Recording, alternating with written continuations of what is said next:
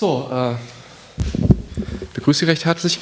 Ähm, ich möchte jetzt noch einen kleinen äh, Einblick äh, einfach nochmal geben ins, ins Projekt und äh, was wir uns bei ein paar Sachen gedacht haben, äh, wie wir das aufbauen möchten. Der Titel ist ein wenig sperrig, wir vielleicht nochmal kürzen müssen. Na gut, okay, ähm, ich fange mal einfach an, nehme mir nicht viel Zeit, hoppla. So, äh, also ein wichtiger, wichtiger Aspekt, äh, wo viel darüber geredet wird, ist eben äh, Wissens, Wissensvermittlung. Äh, ich möchte die Gelegenheit da kurz mal ergreifen, äh, nochmal da auf ein, eine Sache hinzuweisen, ähm, äh, dass man da wirklich differenziert zwischen, zwischen Informationen, die man gibt in der öffentlichen Wissenschaft, und zwar über aktuelle ähm, Ereignisse und ähm, darüber Wissen zu vermitteln, weil ich glaube, es ist ein bisschen unscharf und ähm, es wird ähm, vielleicht, vielleicht oft nicht getrennt.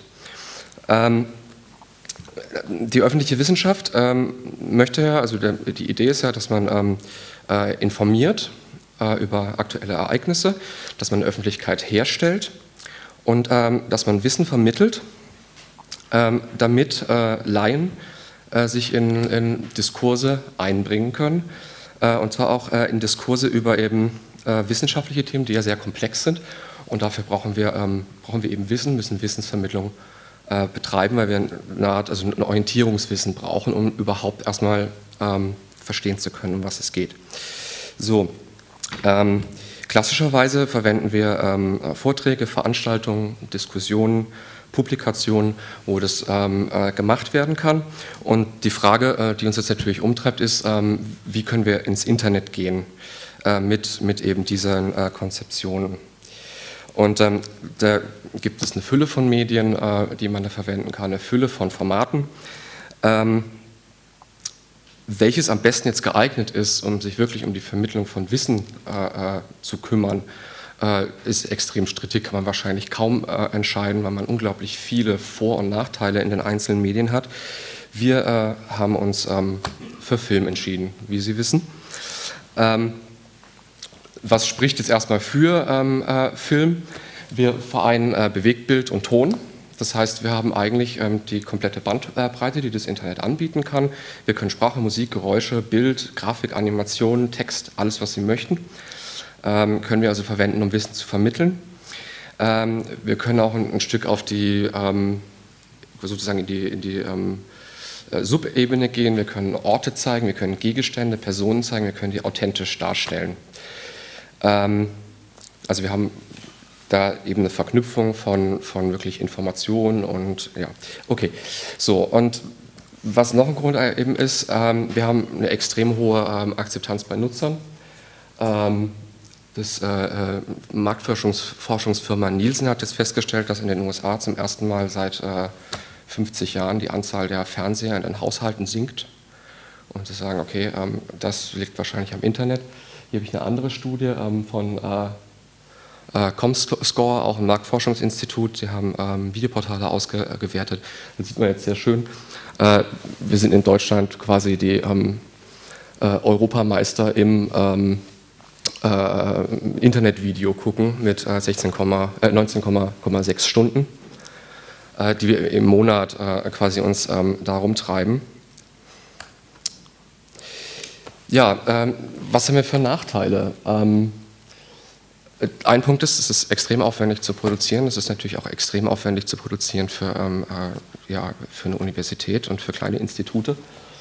Und ähm, wir haben, äh, das äh, ist leichthin gesagt, wir haben hohe Anforderungen an die didaktische Qualität und wir wissen eigentlich gar nicht, wie wir das fassen können. Also didaktische Qualität, das liegt irgendwo zwischen, zwischen wohlbegründeten ähm, äh, Annahmen, äh, die man pädagogisch machen kann, und ich sage jetzt mal Kunst, und das kann irgendwie alles sein. Also das ist sehr anspruchsvoll. So, und äh, ein zweites Problem, äh, drittes Problem, was wir haben, ist die kurze Aufmerksamkeitsspanne beim Nutzer. Wir haben gerade ähm, gesehen, dass ähm, die Leute zwar unglaublich ähm, viel gucken, gerade in Deutschland, aber ähm, äh, also Sie sehen hier, ähm, nach 10 Sekunden haben sie 90 Prozent der Leute noch drin und nach 5 Minuten haben sie noch 10. Da gibt es äh, noch abweichende Studien, die sagen, naja, also wenn die Leute sich echt für ein Thema interessieren, ähm, dann schaffen die auch 8 oder 9.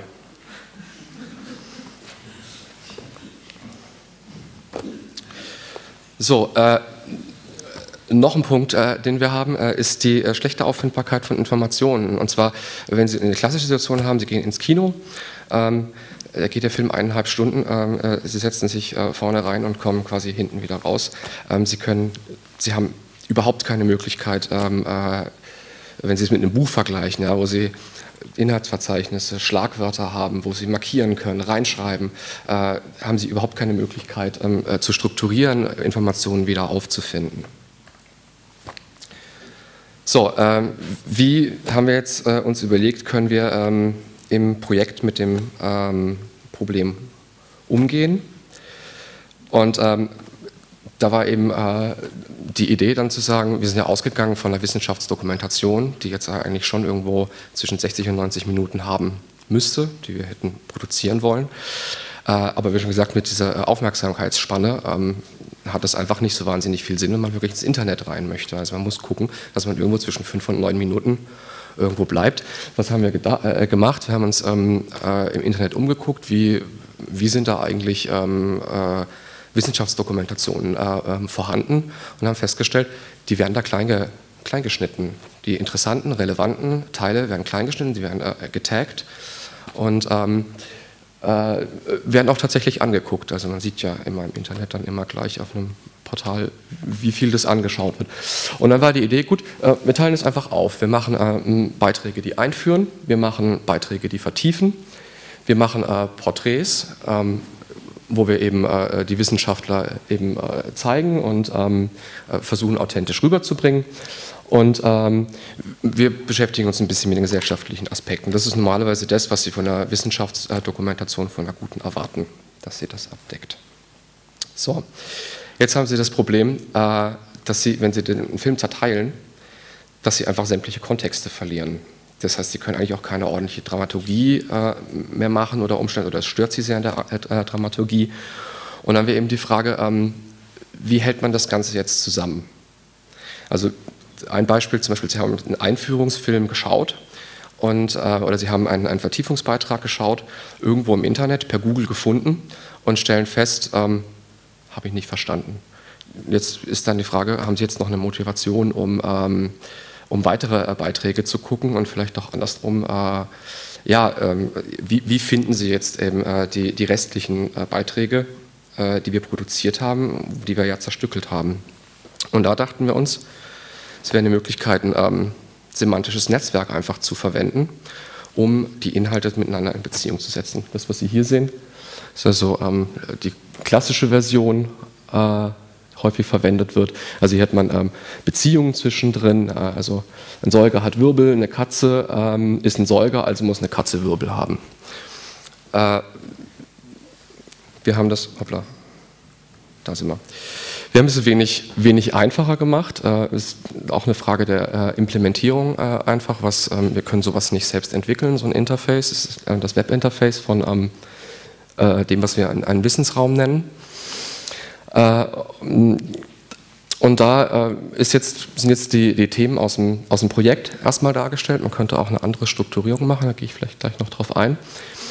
Und ähm, ja, die Idee ist dann halt eben zu sagen, gut, man hat in der Mitte einen Einstiegsfilm und man kann äh, hier rundherum äh, kann man eben vertiefen.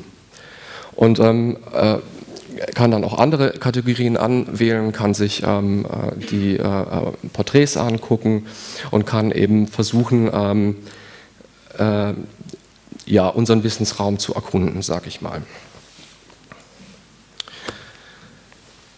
So, und da seh, ähm, sehen wir noch weitere Potenziale, wie man ähm, das verändern kann, ausbauen kann ähm, für eine Wissensvermittlung. Ähm, und da würden wir uns gerne ähm, äh, anlehnen an äh, eine systemisch-konstruktivistische ähm, äh, Sichtweise. Das sind äh, hier, was Sie sehen, sind äh, Forderungen äh, für, eine konstruktivistische Pädagogik. Konstruktivistische Pädagogik sagt eben, dass äh, der, jemand, der lernt, eben nicht einfach ein Gefäß ist, in dem man etwas reinfüllen kann. Man kann ihn nicht ähm, frontal einfach bespielen und dann hinterher weiß er dann auch schon alles, sondern ähm, äh, konstruktivistische Pädagogik, systemisch-konstruktivistische Pädagogik ähm, betont ähm, diesen, ähm, diesen eigenen Antrieb und das, das eigene aktive ähm, Konstruieren. So, Moment. So, und da haben wir eben, ähm, ja, wie, wie können wir das äh, eben äh, mit, mit einem semantischen Netzwerk und mit, mit, mit Film äh, versuchen umzusetzen, äh, diese ähm, konstruktivistischen Unterricht zu machen. Und das ist halt eben ähm, äh, bei der Selbststeuerung ist es eben wichtig, dass der, also selbstgesteuert konstruiert, ist es wichtig, dass der Lernende ähm, die Möglichkeit hat, äh, eine eigene Auswahl zu treffen. Das kann er beim normalen Film nicht. Ähm, bei einem Wissensraumkonzept, äh, ähm, wie wir uns das vorstellen, ist es aber möglich. Er ähm, sucht ein eigenes Thema, er sucht das Thema, was ihn interessiert, was ihn motiviert und fängt dort sozusagen mit der Wissenskonstruktion an. Er bekommt einen, einen, einen Überblick über das semantische Netzwerk, ähm, welche ähm, Themen es noch gibt über die er, ähm, an die er anknüpfen kann, die ihn vielleicht ähm, äh, auch interessieren könnten. Oder ähm, je, nach, äh, also wie das, je nachdem, wie das äh, konstruiert ist, ähm, kann er zum Beispiel auch sehen, ähm, welchen Wissensschritt er nehmen kann, um zu einem äh, Wissen, das er gerne haben möchte, zu kommen. Und dann eben dazu entsprechend die, die Filme aufrufen. Da sind wir eigentlich auch schon ja, genau, in, in, der Motivation und im, im, Vorwissen und der Erfahrung, die eben beachtet werden und die, ähm, die mit einbezogen werden können, weil ähm, äh, der Nutzer selbst wählt. Ähm, was wir dann eben auch äh, machen können, sind situative Kontexte ähm, anwenden. Das heißt, ähm, wir können ähm, über den Film äh, vermitteln, warum lerne ich das? Wir lernen nicht einfach Doppelspaltexperiment, sondern wir, wir sehen eben, was Physiker damit machen. Ähm, wir können über ähm, äh, Social Media ähm, äh, Anwendungen können wir äh, das soziale Interaktive ein Stück weit mit reinbringen. Und ähm, äh, der letzte Punkt, ein sehr wichtiger Punkt, ist ähm, der Raum für subjektive Interpretationen.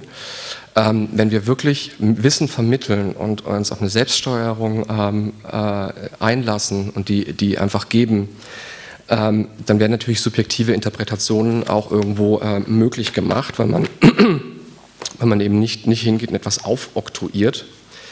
Ähm, und das ist ein ganz wichtiges ähm, partizipatives Element und ein wichtiges Element, ähm, äh, ja, um ähm, wirklich Diskurse zu führen und nicht einfach etwas an jemanden ranzutragen und zu sagen, das ist die Wahrheit. So. Ich danke für die Aufmerksamkeit.